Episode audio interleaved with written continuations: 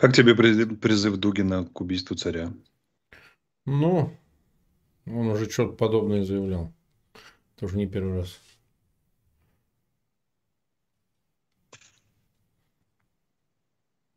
Дорогие друзья, рад всех приветствовать на канале Фейгин Live. Сегодня пятница, 11 ноября, время 22 часа 2 минуты в Киеве и 23 часа 2 минуты в Москве. Ну, мы проводим очередной стрим, день 261 с Алексеем Арестовичем. Приветствуем, Алексей Арестович. Добрый вечер. Ну, 120 тысяч уже к нам присоединилось, 22 тысячи поставили лайки. Я благодарю всех, кто тратит этот вечер пятницы на просмотр нашего стрима. Ну и, конечно, а, ссылки на этот эфир. Марк. Почему тратит? Не знаю, кто-то нет, кто-то да. Но в любом случае, пожалуйста, ссылки на этот эфир размещайте в своих аккаунтах в социальных сетях и группах. Просьба такая большая, сегодня день особенный, что и говорить. Ну и, конечно, подписывайтесь на канал Фейгин Live. Нам чуть-чуть не хватает до того, чтобы дотянуть до 2 миллионов. Так что найдите такую возможность подписаться. Ну и канал Алексея Арестовича тоже. В описании к этому видео по имени Алексей Арестович нажимайте, проходите, подписывайтесь.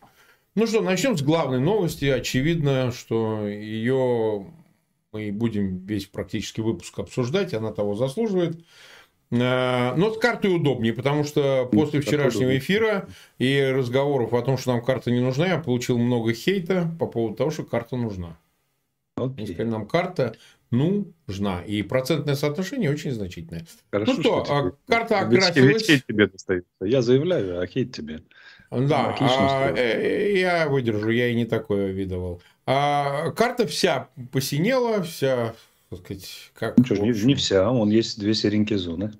Ну, что в этих сереньких зонах? Расскажи теперь нам Это все. значит, украинские вооруженные силы туда еще не зашли. А почему? Ну, потому что не, не хватает театра большой. Это же почти 120 километров на, на 60, это много. Э, дойдем, никуда не денемся. Значит, э, первые предварительные итоги. Значит, э, вся интрига была в том, что как сказал министр обороны Резников вчера, они вообще должны были еще недельку там сопротивляться, эвакуироваться. Да, именно так, он так и сказал.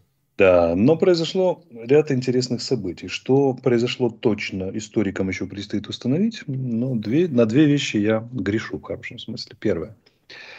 Обрушение Антоновского моста. Что произошло? Вот этот знаменитый взрыв, который нам показали, это попадание украинского Химарса в колонну. И похоже в машину с боеприпасами потому что взрыв был очень большой силы, либо вариант попали или так или иначе сдетонировали ту взрывчатку, которая была заложена для того, чтобы подорвать этот мост, когда все перейдут. Угу. Дальше возникает интересная цепочка событий. Обрушивается Киселевка. Киселевка, посмотрите, это от Николаева до Херсона, вот э, населенный пункт, как бы, да, на дороге, на трассе. Угу. М14. То ли они услышали, узнали, что сзади моста уже нет и надо линять то ли там мобилизованные не выдержали, то еще по каким-то причинам, но они не, то ли не успели сорганизоваться, еще что-то. В общем, Киселевку они провалили, и наши сразу выскакивают в Чернобаевку и сразу на край, на край Херсона. Кстати, господа, сериал Чернобаевка закончился. закончился. 34 серии, по-моему, там было в общей сложности или около того, но там еще, еще, еще разберемся. Так вот, Значит, э, сразу на окраину Херсона. Вот теперь представьте, что, что творится в э, радиосетях российских войск. ВСУ на окраине Херсона. Ночью вчера. Антоновский мост уничтожен. Вот этот подрыв Антоновского моста уничтожил и понтонную переправу, которая там была внизу, и по которой они пешком переходили, и днем были кадры и так далее, и так далее. И основная масса войска, которая должна была удерживать героически все эти районы обороны, бежит на, через дамбу Новой Каховки пешком пешком переходит. Понятно, что до этого вывезли вооружение военную технику, особенно десантные части, не вышли. Еще по, по мостам, которые, и по переправам, по которым можно было выходить. Но мотострелки, а, среди которых очень много мобилизованных, не менее 40%, они должны были держать всю эту, ну и десантники тоже, кстати, пешком. Десантники вообще готовились к уличным боям, на секундочку. Должны были удерживать плацдарм еще достаточно долго. В том числе с одним из вариантов навязать нам уличные бои. Все это ночью перебегает через Новокаховскую дамбу под нашими ударами. Минимум четыре колонны мы накрыли очень плотно, конкретно, конкретнее некуда. Это по самым скромным данным. Но основная масса так и выходит. Вопрос, я с утра написал браворный пост, потому что по, ну, там туман войны, по раскладам было понятно, даже по докладам с мест, что будут много трофеев и будет много пленных. Причем ожидалось очень много трофеев, очень много пленных. Но пленных, я так вижу, будет очень мало. В основном там потеряшки, которые ну, переодеты в гражданскую одежду, шляются. Их еще наловят, конечно. А вот с техникой получше намного. Трофеи уже по предварительным прикидкам, ну, не супер гигантские, но достаточно симпатичные. Вот. Особенно э, малого стрелкового вооружения, там, гранатометов, ПЗРК, вот этого нахватали. Ну, попадаются и целые комплексы типа ОСА, гаубицы, там, БТРы, танки и так далее. Общее количество, естественно, мы посчитаем, спустя несколько дней доложим. Значит, из хорошего. В считанные секунды и гораздо раньше, чем мы ожидали, мы освободили весь правый берег. Из плохого противнику удалось нанести только частичное поражение, а значительной частью войск вышел живой силой. Но, правда, у него большие потери по технике. Очень много бросили, подорвав, а часть целым. Поэтому эти подразделения, которые вышли на правый берег, ограничены боеспособны, в первую очередь, по драгоценной ныне для российской армии технике. Вот так.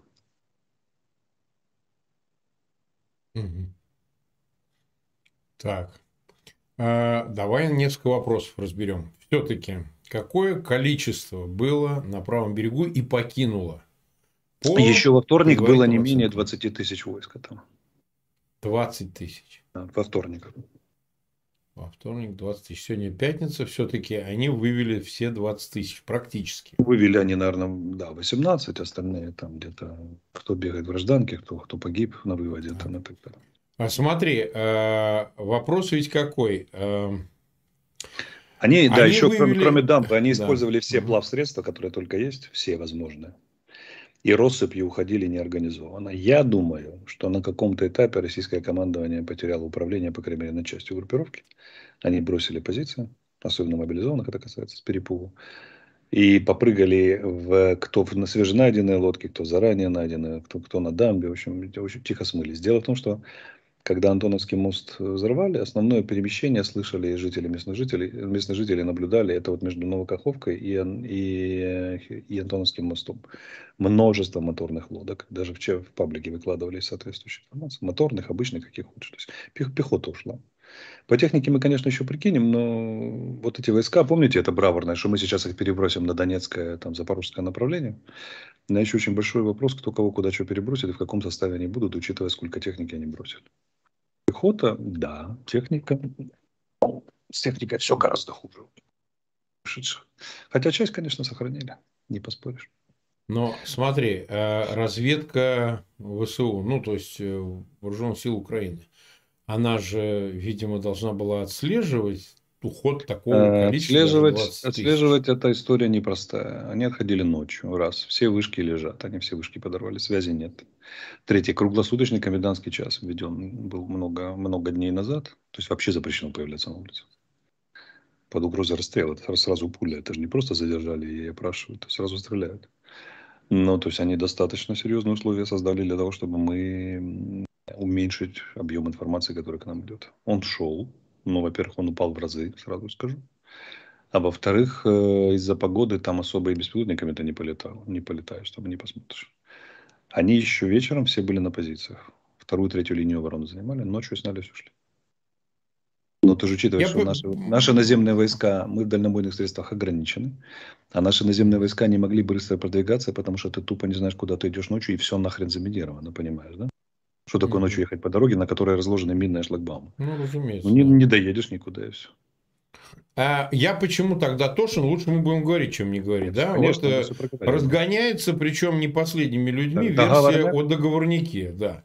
А, я объясню. Значит, что вот такое, ну, скажем, незначительное поражение живой силы и может быть, далеко не всей техники, оно вызвано тем, что якобы какая-то состоялась договоренность. Одни рисуют ее, там, Салливан договорился эти уходят, э, значит, Украина их э, вдогонку не обстреливает, а другие говорят, что это прямой какой-то договорняк. Ну, в общем, э, с моей точки я сразу обозначу, подожди, я обозначу, что какая разница, как это было, освобождена территория, дальше там довоюют. Это мое личное мнение. Но поскольку это обсуждается, поскольку это разгоняется, и, в общем, еще раз повторяю, имеет некоторый спрос – то лучше мы об этом поговорим, чем мы об этом не поговорим. Ну, вот я считаю, что разница есть, потому что говоришь, что это договорняк, и разницы нет, это обесценивать э, кровь и смерть тех солдат, которые... Не-не, вопрос не в этом, не, не в обесценении, а вопрос в том, что достигнута боевая задача, так сказать, деоккупирована территория. Никто ни с кем не договаривался. Никто ни с кем не договаривался. О чем договариваться, если Байден, Байден сказал, что я не буду с русскими встречаться?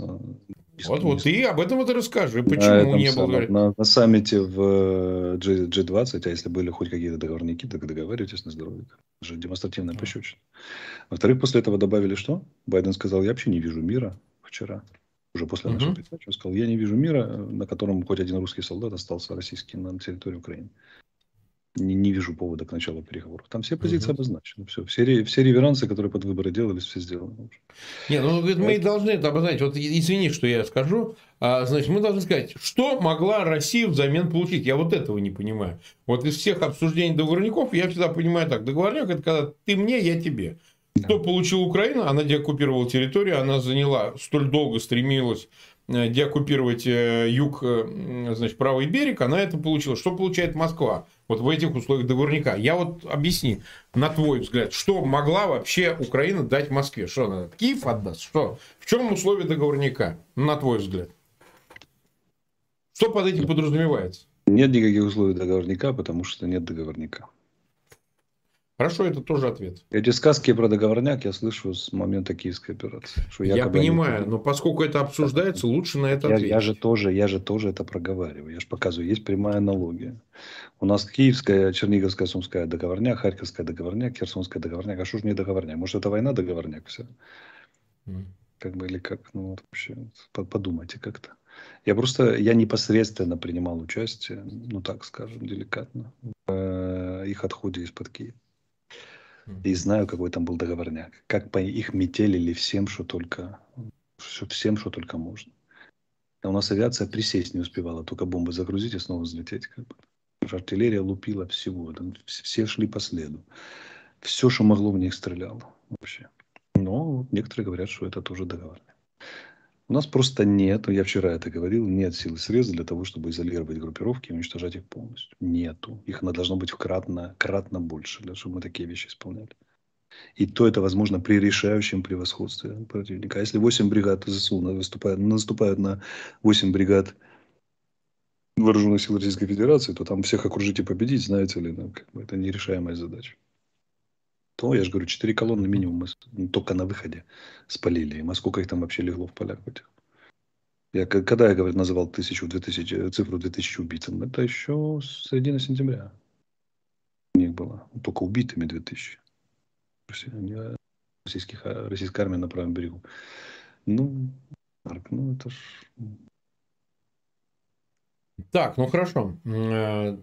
362 э, тысячи на смотре, около 100 тысяч поставили лайки, подписывайтесь на канал, ну и размещайте, размещайте ссылки на этот эфир.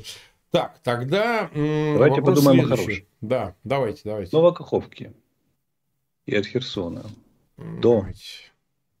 до въезда в Крым а, менее 80 километров. Угу. Это значит Химарса да. Так, это уже да, обсуждалось. Всех, Мы видели всех основных четырех выходов из Крыма. И это не может а. не рад. Это очень мило.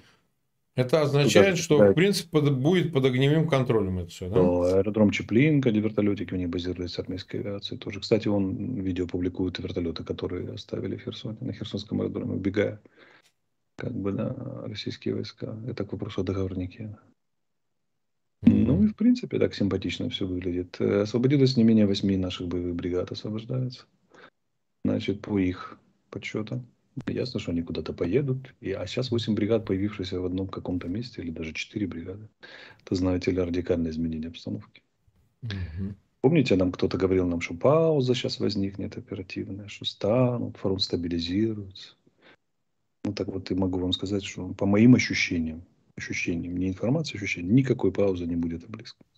А будет очень активное действие вооруженных сил Украины. Никто не собирается давать им паузу, потому что фронт трещит, мораль трещит, так надо же добивать. Какая нахрен пауза?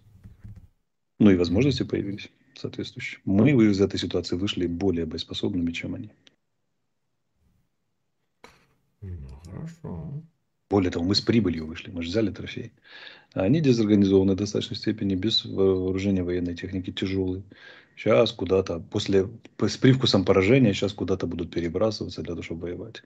Мы поедем победителями и с прибытком, а они с убытком и проигравшим. Ну, понятно дальше. Кто, куда и как. Правильно? Так. Ну вот смотри, мы заговорили о том, что теперь есть огневой контроль, и вчера обсуждали передачу Хаймерсов. Я хочу добавить, мне пришло письмо от одного из читателей Соединенных Штатов, я не буду называть его имя, он пишет, привет, Марк. Я посещал встречу с сенатором Ворнером в Норфолке, Вирджиния, на прошлой неделе. Он встречался с украинской общиной в преддверии выборов. Вы, конечно, знаете, что Ворнер – глава комиссии в Сенате по вопросам разведки. Во время угу. встречи он рассказал о поддержке Украины и, в общем, показал глубокое понимание нашей истории, всей ситуации. Во время вопросов-ответов, отвечая на вопрос по поводу Хаммерсов, он буквально сказал то же самое, что сказал президент Байден, просто 60-мильную дальность Хаймерсов, которые поставляются, а вот те, что 300 миль, не поставляются. Сказано, это было как бы вскользь и между делом, но при этом он повторил это несколько раз – я слушал очень внимательно, потому что это было озвучено в первый раз. Он сказал, ну, я не специалист, но там, насколько я помню, есть 4 типа дальности. Так вот, мы поставляем 160 миль, а 300 пока не поставляем. Впечатление было, что сказано это было не случайно, а хоть и в виде беглого ответа на вопрос, почему США не предоставляет больше Хаймерсов. Из интересного он уверил, что с Путиным никто уже никогда не будет вести дело, но сделал большой акцент на борьбе с Китаем, отвечая на вопрос о мире после войны. Ну, это человек с именем, фамилией, так сказать, с почты украинской, естественно, фамилии, который живет там. А, это означает, что теперь есть все-таки, можно предположить, хорошо, можно предположить, что такие э, ракетные снаряды для Хаймерсов уже есть у Украины. Вот поскольку есть заявление президента Байдена, как хочешь его трактуй, ну и дополнительная информация, и много каких намеков делается. Пока не увижу на поле боя, не поверю. Понятно. Они куда, если предположить, что они есть, они достреливают, 70, вот ты видишь, контролируются выходы из перешейка, а эти могут достреливать, получается, 166 до... дострелит до, до, до аэродрома Джанкой, до, скорее всего, до Гвардейского дострелит. До угу. САК. От Херсона. Да, все три, все три аэродрома будут накрыты. Авиация, авиация ну, там... Есть... Ну и так далее, по, по складам, по, по хранилищам топлива по, по, по командным пунктам, все по классике. Я вот, э, Но я не Они же не обязаны вчера... стрелять только на Херсонском да. направлении. У них много целей всяких симпатичных по всей линии фронта. Нет, ну понятно. А, да, понятно. Там, везде полетит. Ну, если брать вот э, начертание другой линии фронта от Харькова до, там, например, да. до Орехова, то они достреливают на всю, простреливают всю глубину захваченной территории. Угу. Всю. Полностью. Негде, негде будет укрыться. Вот нынешние Хаймарсы не всю, хотя вот очень далеко достают. Эти достанут везде. Ну, ты же согласен, что если уже э, Хаймерс как таковые изменили э, ход войны, ну, я не говорю, что они прям решающим, но, но, но важнейшим. Они стали фактором в войне, получения их украинской стороной, то получение таких ракет с такой дальностью действительно да. могут еще сильнее изменить. Будем осторожны. изменят, особенно если их дадут в товарных количествах, а не 4 штуки. Не, ну 4 штуки кто а, дает такие вещи? Не, ну, Марк, я после войны тебе расскажу, сколько первый раз дали ракет Хаймарсам, ты очень сильно удивишься. Ну, хорошо. Первая партия. Хорошо. Меня уже мало чем можно удивить, я давно живу. И, и тем не менее удивишься. Поэтому этот самый, да, конечно, это будет очередной game changing weapon этап. Тут другое, тут есть приятные новости, которые вот не хочется радовать, но поскольку мы балбесы безответственные, можем ляпать языком как хочешь. Э, в дипломатических кругах ходят упорные слухи, что Иран не очень хочет давать ракеты России дальнобойные. Такое возможно, такое возможно. Ему там как бы сделали предложение, от которого сложно отказаться. Ну, пригрозили, я думаю. Объяснили всю, объяснили всю глубину глубин, да, и вот он очень задумался на тему. И Патрушев вроде как зря катался, говорят, тоже там, или почти. А он катался, чтобы убедить? Ну, среди прочего, да. Среди Я думаю, этот визит был связан очень четко с тем, что они притормозили оружейные контракты. Угу. А вот эта новость угу. куда, куда как более приятная. Ну, видишь, ну, или такая же приятная, как, как возможная поставка Хаймарсов нам ну, ну, ракет дальнобойных и так далее. Угу. Слушай, ну как там прям, вот и прямо чешется сказать, где, где вот если мы врежем, то сразу рухнет все. Ну, не скажу, найду Да ты не можешь не говорить. Может, Вопрос же не в раскрытии каких-то планов. Хотя перед всеми лежит карта, люди вводят по ней карандашом и все Ну, сами видят. думают. Тренируют э, оперативное и тактическое мышление. Ну, И оперативное тактическое. Вопрос же состоит в том, что а, а почему вчера возникали вопросы, и они продолжаются. Потому что пропаганда российская заявляет, что мы, говорит, отступили ненадолго. Еще раз, я хочу, чтобы мы это обсудили. А, значит, все будет э, чих-пых, значит, все будет нормально. Э, Этот, значит, Суровикин, он мужик, и э, мы снимем подразделение, то есть части из правого берега, и они пойдут, а пойдут куда? Вот ты говоришь, они теперь не комплект, куда они пойдут? Ну хорошо, они их там как-то перес- пе- пе- переформируют, еще что-то сделают. А вопрос-то ведь заключается в том, что ты их отправишь к Сватово или куда-то там, Бахмут, чтобы захватить Бахмут. Ну, А у ну. тебя что, перешейк-то вот он, он рядышком. Они же идиоты, правильно? Ну, ну я не Поэтому думаю, да. Они воюют медийную, медийно-политическую войну. Вот смотри, если уже на то пошло, давай, давай я немного проясню состояние вещей. Ну, вот да. представь себе командира роты российской или батальона, которого оставили прикрывать отход своих сил. Где-нибудь под снегу. К нему подходит солдат. Он же протирает бинокль, нервно потея в ожидании огромных масс украинской пехоты, танков, артиллерии, беспилотников, которые прилетят, сейчас будут его равнять, пока он дает товарищам переправиться по мосту своим здоровьем, а возможно и жизнь. К нему подходят солдаты и говорят, а какого хера мы стоим? Вернее, а и вдруг видишь, что мимо него отрываются от бинокля, идут его солдаты, уходят. Он говорит, вы, ребята, вы куда? Давайте же воевать. А они ему говорят, нам командующий операцией Суровикин и министр обороны Российской Федерации Шойгу приказали оставить правый берег Херсона. Приказ же Да. был по телевизору. Был. Да. И где командир роты, а где командующий операцией министр обороны? Мгм. Он говорит, нет, мы, да- мы герои, которые должны заслонить своими телами спокойно отход наших товарищей. Что ему говорят солдаты, особенно мобилизованные? Ну да. а посылать почему мы Да, понятно. должны, как герои, заслонять это? То есть эти придурки своим медийным сообщением, они были ориентированы на, на медиареакцию, на реакцию жен мобилизованных, на внутренний российский рынок, там еще на что-то. Подорвали способность этой группировки осуществлять что? Последовательно Мгм. С нанесением больших потерь украинской это сам, потому что ни один ротный, ни один батальон, ни один взвод, ни один командир ни одного полка или бригады после этого не может объяснить своим солдатам, почему им надо стоять и умирать. Если министр сказал бы, «Ха, все выходим. Понимаете, ну? Если бы они хоть немного думали, э, если бы они хоть немного думали о том, что о своем личном составе, как и воевать, грубо говоря, в военных целях, и задачах, то они бы никогда такого не сделали. Сначала бы тайно вывели, тихо, скрытно, а потом бы объявили. Вот это всю, всю войну они так воюют. У них медийные цели выше политических, политические выше военных. Все. И если вы думаете, сомневающиеся, м, там, ве- верующие в договорняк, сомнева- в то- верующие в то, что сейчас где-то откуда-то приедет армия Венка, они снимут и бросят, то поверьте мне, 9 месяцев вот так вот провоевав, и все, люди вдруг не меняются и не начинают что? принимать верное решение. По той простой причине, что если они вообще начали эту войну, 9 месяцев так провоевали, на то очень глубокие причины ментального свойства. То есть они так реально думают. И своей карти- картине мира они рациональны. Только эта картина мира никак не налазит на действительность окружающую, и, соответственно, плохо с ней соотносится, а на лицо соответствующие результаты.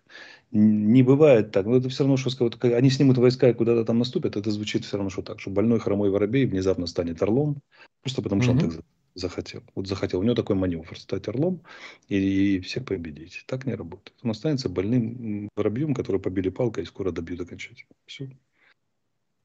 Мгм. Или это все равно, что знаете, как это? Э, как это? У, кто, там, кто там вредные советы давал? Из- из Остер, этих- Григорий Остер. Ост- давал. Остер, да. А, Я сейчас зачитаю, да. Давай. Так. Вот. Это вот как раз для таких людей совет. Кто верит, что перебросят, отвоюют и так далее. Если ты решил купаться и с обрыва прыгнул вниз, Но в полете передумал в речку мокрую нырять. Прекрати падение в воду и лети обратно вверх. Изменить свое решение может каждый человек. Понимаешь? Да? Это ров, да. ровно это. Просто прекратите падать, поднимитесь, да, и, и не падайте в мокрую речку. Или в большую лужу, в которую они падают. Они бросят их, конечно же, по, по силу своей идиотской логики, они кинут их под куда-нибудь под Солидар Бахмут на Луганщину, потому что, я так понимаю, их задача продать внутренней аудитории российской, ну, хотя бы э, отвоевывание обратно Луганской и Донецкой области. Типа, мол, мы все это задевали и в Херсон перлись и под Киев только для не потому, что мы хотели Украину победить, денацифицировать mm-hmm. и прочее, прочее, а только чтобы спасти несчастные ДНР, ЛНР, а чтобы связать украинские силы боями, создать угрозу, мы пошли туда, ну а теперь, когда задачи решены, мы планово отвели, мы отвоевали и победили, и вот вам результат, дорогие граждане, ДНР, ЛНР и Крым все-таки за нами. Вот они на это надеются очень сильно. Mm-hmm.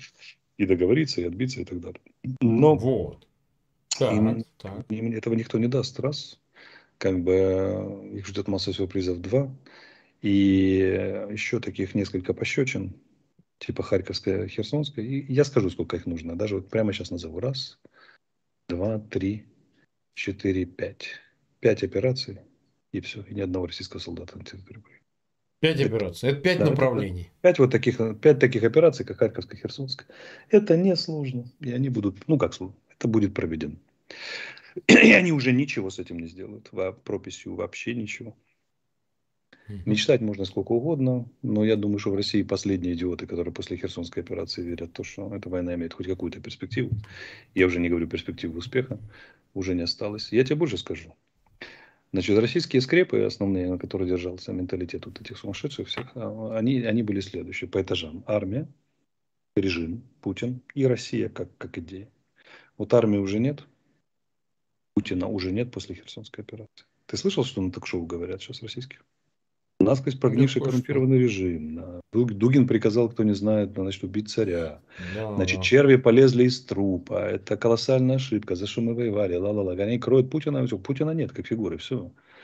Он, его режима нет, Путина нет, он как скрепа поломался. А когда-то же говорили, есть Путин, есть Россия, есть Путин. Осталась еще идея России. Знаешь, когда, она, когда идея России прекратится? Угу. Прекратит существование когда они начнут на ток-шоу и, и возникнет внутренняя дискуссия, обсуждать разные варианты будущего России. Это есть, даже из семейной психологии известно, как только у жены и мужа может быть все благополучно, но как только они начинают жить в разные будущее семьи, нет все.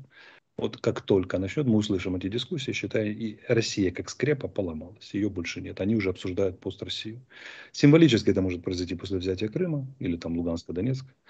А содержательно, ну, посмотрим, там, как, как оно там, где и когда, что произойдет. Всякое, может быть, накопится. Но Россия надломлена, путинская Россия сломана навсегда после Херсонской операции. Они уже не поднимутся. А мечтать о том, что они где-то докопятся, сосредоточатся и куда-то наступят, это, это просто вообще ни о чем. Это, это обсуждение, ну, ты понимаешь, э, здесь вот какое имеет значение Э, соображения, они начали копать якобы траншеи недалеко от перешейка в Крыму. Да, они не якобы, а точно, точно копают. Точно копают. Ну, я всегда осторожен, потому что, потому что они понимают, копает, где следующий будет, куда в следующем приедет этот самый. А это. по логике вещей им наоборот надо укреплять левый берег и вход в перешейк. Наоборот, туда надо войска направлять, а не под Бахмут. Наоборот, оттуда. Там вообще им ничего не светит. По логике, да, а, но они же не действуют по логике. Ну, я к тому, что э, ВСУ может дернуться туда. Но мы не знаем, куда. Вообще ВСУ нас не спрашивает э, Генштаб. Но, но, но это логично. Они могут пойти не э, деоккупировать левый берег, а просто сразу пойти э, туда, в Крым. Вот о чем речь. При общем ослаблении. Вот о чем речь. Поэтому мало кто верит, и мы, э, так сказать, пытаемся понять оперативную оперативное соображение, которое Давай я кое-что, ну раз тогда, давайте я кое-что. Ну давайте. Э, Мелитопольщина, Запорожская область, очень сильно отличается от Херсонщины. Это мы знаем. Там намного меньше ирригационных сооружений, которые являются препятствием. И такая широкая привольная степь, по которой даже вне дорог можно очень ловко продвигаться и наступать. Очень быстро. Быстрее, чем при Харькове на Харькове. И эти люди прекрасно это понимают. Именно поэтому они роют укрепления на севере Крыма. Понимают, что mm-hmm. очень быстро может все произойти, быстрее, чем им кажется. Ну да. Это не Херсонщина. Ты там не будешь как, как, как, как каждый этот как это канал охранять по, по причине куда более редкого количества этих каналов. Вот там воевать одно удовольствие. Там Махно на тачанках гонял. Угу. Как бы, да, и, и все было очень быстро и красиво. Ну, посмотрим, посмотрим. Посмотрим. 450 тысяч нас смотрит, больше 120 тысяч поставили лайки. А вот, э, и прошу подписываться на канал э, Фейгин Live и на канал Алексея Арестовича в описании к этому видео. А, вот смотрите, теперь вернемся к э, саммиту двадцатки, который сегодня новые новости появились. Путин не только не едет, но и не будет выступать на нем онлайн. Так а что же выступать? Едет да, едет, э, едет только Лавров, и с Лавровым не будет встречаться Байден, о чем тоже было заявлено. Да? Значит, э, вроде, ну, в общем, будет выступать Зеленский онлайн. Так? А ты прогнозируешь, что Китай, который согласился Си Цзиньпинь и Байден, они будут встречаться, будут разговаривать, а, и совершенно точно уже Украина будет одним из главных предметов разговора, ну, наряду с Тайванем. Это понятно. Тайвань, Тайвань. А можно ли допустить, что они окончательно договорятся относительно позиции в отношении войны в Восточной Европе, ну, Допустить-то можно все что угодно. Там, там, там всего три, два варианта. Договариваться. Ну, вот давай их обсудим. Э, точнее, договаривают три варианта. Договариваются и э, как бы устанавливают новые, новые правила игры, общемировые, включая Украину, вопрос в Украине. Там, точнее, позиция э, по, по российской агрессии в Украине. Второе, они не договариваются, начинают период конфронтации, холодную войну. И третье, они не, не договариваются, они не договариваются, продолжается то же самое, что сейчас. Здесь, здесь немножко воюем, здесь немножко торгуем. Ну, третий вариант не очень устраивает, потому что нравятся непонятные правила игры, все, все нервничают и так далее, и так далее. Э, холодная война – это для нас печально, потому что э, Китай подбросит оружие России, уверен. Ну, просто чтобы унизить Запад, создать ему еще, еще до проблему там и так далее. Э, мы и так победим, конечно, но все равно будет неприятно с большими потерями и сложностями. Хотя, конечно, тогда и нам Запад начнет давать намного больше оружия. Вот. А если договариваются, то ясное дело, что они, этот договор будет направлен в том числе и против России. Поэтому в каком-то смысле оно выгодно. Чтобы договорились. Ну, договорятся да. или нет, посмотрим. Это зависит от такого количества факторов. Возможно предсказать отсюда. Так. Ты считаешь, что есть шанс договориться о санкциях со стороны Китая в отношении Москвы? Не думаю. Китаю нужно Москвы хоть каких-нибудь успехов, которые можно было трактовать как хоть какую-то степень унижения Запада. Для Китая очень важна идеологическая победа над Западом в их претензии на биполярный мир. Он должен быть обоснован идеологически правильно. И в этой части они, они бы были очень не против, чтобы Запад был до некоторой степени унижен в Украине. Хоть хоть что-нибудь, хоть как-нибудь. Ну, не настолько, так уже не получается. Да, так не получается. Не, не настолько, чтобы подбрасывать э, mm-hmm. оружие в Москве, но вот так, чтобы совсем ввести санкции против России, которые они рассматривают как инструмент, придаток и вассал, зачем?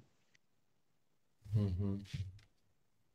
Думаю они не будут, они реагируют на западные санкции, потому что не хотят попадать под вторичные, это да, ограничивая Российскую Федерацию, только пролетах самолет э, в торговле там разными не, не, энергоносителями и прочим, прочим. Там еще вопрос, как будет решаться вопрос российской нефти. Э, вот, если на нее ввели эмбарго, а Китай покупает, то тут вопрос о вторичных санкций. В общем, цел, целый ряд вопросов. А вот. Но санкции вводить против России это что-то из разряда ненаучной фантастики. Не, не верю слово совсем. Помогать не будут, осудят. Но они же блокировали применение ядерного оружия. Тоже большой ну, Да, да. Сейчас уже об этом можно говорить. Ну, посмотрим, о чем договорятся. Посмотрим, не знаю, неизвестно. Угу. Нельзя сказать. Ну, ну хорошо. 34 минуты Другое дело эфире. то, что они не будут, да. американцы не будут встречаться перед встречей Си Цзиньпиня с российскими представителями, уже пока, уже само по себе сигналит нам очень позитивный ну, сигнал. Не собираются корректировать позицию, видишь. Уже все решили для себя. О чем будет торговаться. И российское мнение им не нужно. Не, ну тут, тут уже вообще очевидно все.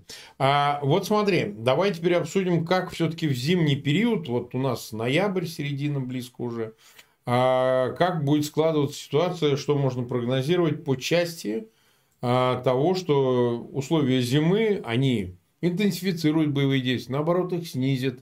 Зима, С чьей стороны? Зима вот давай это обсудим, потому что много по этому поводу всякого рода инсинуаций. Зима никак не мешает ведению боевых действий. И за 8 лет на Донбассе чуть ли не самые активные боевые действия велись преимущественно зимой. Вот Дебальцевская операция, например. Угу. Мешает вести боевые действия только одно. Размокшие, дожди. Размокшие поля, леса, дороги. Если дождей нет, сухая зимняя погода, то воюй на здоровье, даже лучше. Угу. Я тебе скажу, знаешь, я в жизни единственное... Холодно в окопе-то. Я, я тебе объясню. Единственное время, когда я... Единственная зима в моей жизни, когда я не мерз, это были, ну, несколько, там, пару зим, когда я был на фронте. Угу. Потому что в поле ты реально одеваешься. В городе думаешь, ну сколько там от машины до подъезда пробежать, не одеваешься, все время мерзнешь. Там ты реально термуха, шапки, бафы, все эти перчатки, пакеты на ноги и так далее, и так далее. Реально тупо не мерзнешь. Минус 20 в поле, минус 15, а ты возле, как это, блиндажи возле этой самой. Бьется в тесной печурке огонь, и тебе очень даже хорошо. Поэтому, вот я помню, что я не мерз только, только в армии в чистом поле. Даже не в армии, а на войне в чистом поле зимой. Единственное время, когда я не мерз. А если немножко пробежаться, а на войне иногда приходится, блин, тебе так жарко становится, что хочется раздеваться. Ну да. Ну, то есть ты все-таки прогнозируешь, что вот Ходжес угадал, смотри, по Херсону. Вот и... Ходжес, Ходжес угадал, а Милли не очень. Милли не очень. А, но все-таки, на твой взгляд, э, за эту зиму может вот по тем пяти, о которых ты сказал, что-то случиться знаешь, по одному или двум? Ты знаешь, оно так рушится быстро и стремительно, что я уже верю в то, что там все может гораздо быстрее произойти. Как ты сказал, быстрее. когда мы им делаем, ты же как бы специалист больше по России, чем я. Когда ты говоришь, mm-hmm. с, вот с ними так все непредсказуемо, что мы с тобой через неделю можем вполне сидеть в Севастополе там и, и этот, все ну, может Да, быть. да, да, такое бывает. Но я могу дать одно интересное соображение. Первое заседание да. нового, нового парламента Соединенных Штатов, Конгресса, 3 января. Так и есть. Как вы думаете, что будет происходить в ближайшие полтора месяца до этой даты? Интенсификация всех событий, пока не придет будет, большинство. Будет очень плотная работа американских элит по выработке новой стратегии во всех отношениях. Угу. Китайская сделка, иранская сделка, что там дальше и так далее. Да, они, формально это говорится о том, что они будут делить комитеты в парламенте, да, их и представительства. Да. Второе, это то, что между ними произойдет движение на всех уровнях. До штатов, там произойдет deep state определенно. Там же очень интересная ситуация в Америке.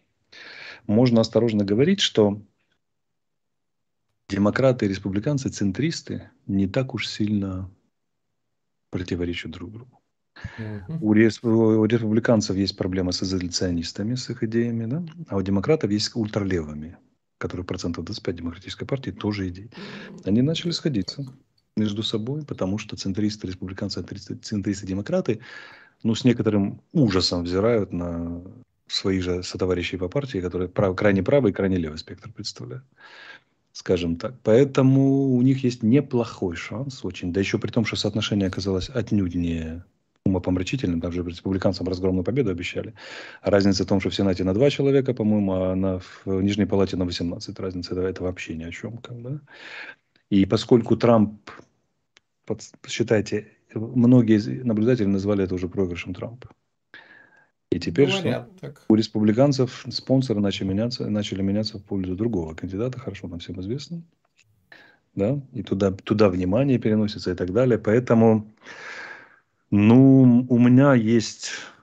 Ты имеешь в виду Десантиса, да, губернатора Десантис. Флориды? Да, у меня есть э, подозрение, что они вполне смогут найти общий язык. Центристы, демократы с республиканцами. Mm-hmm. И выработать единую политику. А это означает резкое усиление американской политики.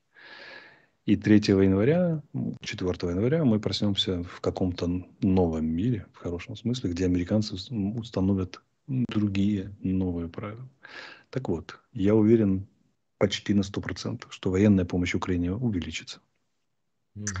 Думаю, что может уменьшиться финансовая помощь, потому что это кость тем, тем, там, тому электорату э, республиканскому, которые говорят, ну что там Украине помогает, там, туда-сюда, коррумпированное государство, вот эти сказки, которые они все рассказывают там, да, поют. Но военно усилится, ну, понятно почему, потому что республиканцы ястребы, ну и задачи Соединенных Штатов точно не входят проигрыш Украины в Америке в конфликте с Россией в войне и, и заморозкой конфликта по сумме причин, которые мы много раз обсуждали, потому что тогда Запад и США теряют вообще какое-нибудь значение, а Китай резко усиливается. Вот. И проблема Тайваня становится оглушительной. Потому что, оказывается, Запад можно, интересы Запада можно отодвинуть военным путем. Ну, куда? А, вот. И но есть еще один момент. Что бы вот вы делали, уважаемые зрители, если были бы, были, вы были военно-политическим руководством Украины и понимали, что ну, через полтора месяца ситуация может быть совершенно другой? На всякий случай, что бы вы делали? Я скажу, что очень интенсивно отбивали бы территорию, потому что неизвестно. А вдруг четвертого объявят, что войне конец. Мало ли. Кто его знает, какую они там политику выработают. Конечно, такого не будет, но на самом деле мы будем тратить это время. Я не знаю. Мне так кажется. Я не утверждаю это ни как советник офиса, ни даже как военный обозреватель Алексей Арестович. Мне кажется, что мы никакой заморозки близко не будет, что силы обороны Украины, наоборот, резко интенсифицируют свои, свои мероприятия на, в эти полтора месяца. И это очень хорошо. Инструменты есть, 8 бригад освобождается. Э, желание есть, время есть, направление есть. Так чушь. Как тянуть Поехали. Ну да. Ну да. Ну что же, 468 тысяч сегодня в пятничный вечер нас смотрят. Больше 140 тысяч поставили лайки. Спасибо всем, друзья, что вы провели этот вечер с нами. А, ну, завтра у нас суббота. Как ты смотришь на субботу? Э, ну да, да. Воскресенье не будет, будет. Ну, воскресенье, это понятно, святое дело. Семейный день. Ну вот. И как бы просим, пожалуйста, ссылки на этот эфир распространять. И обязательно подписываться на канал Фейгин Live и канал Алексея Арестовича. Ну что же, тогда увидимся завтра. Что не успели договорить сегодня, завтра все обещаем вам да, обсудим. Сегодня день особенный, праздничный, так сказать, с Херсоном, а завтра у нас А, кстати, будет сегодня такой... День независимости Польши. Ну, чем там много сегодня праздников. Да, с чем хочу поздравить всех поляков, которые нас реально спасли в этой ситуации.